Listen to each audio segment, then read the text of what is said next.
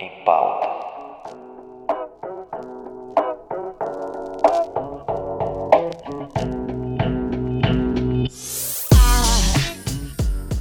Salve, salve, BioRadio no ar e o frio chegou. Então, total pertinente a gente abordar um assunto que pode nos levar a repensar alguns aspectos sobre a biologia humana nessa época. Hoje a gente vai falar um pouco sobre termogênese. É, o nosso corpo tem sensores de temperatura espalhados pela região interna e externa dele. Algumas pessoas têm mais desses receptores e aí são aquelas que sentem mais frio, outras têm menos e por isso sentem menos frio. Independente do local aonde você viva, a tua temperatura corporal será a mesma, tá? Em torno de 36,5 graus Celsius. É essa temperatura que após a evolução das espécies se tornou a ideal para o funcionamento de todos os mecanismos da nossa biologia. Bom, é, os problemas com a baixa temperatura do ambiente aparecem pelo fato de o nosso corpo precisar trabalhar para manter a temperatura ideal constante, e isso gera investimento de energia. E no caso de um organismo com déficit nutricional ou outro problema, isso vai diminuir as defesas do mesmo, causando vários tipos de doenças, sendo as mais comuns as respiratórias que a gente vê uh, muito nesse período. Como foi dito, existe um gasto maior de energia para manter o corpo aquecido no frio.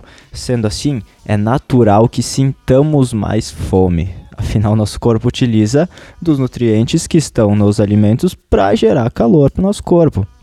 N alimentos têm potencial para a geração de calor. Os carboidratos são um desses grupos, porém sabe-se que carboidrato é açúcar, então cuidado.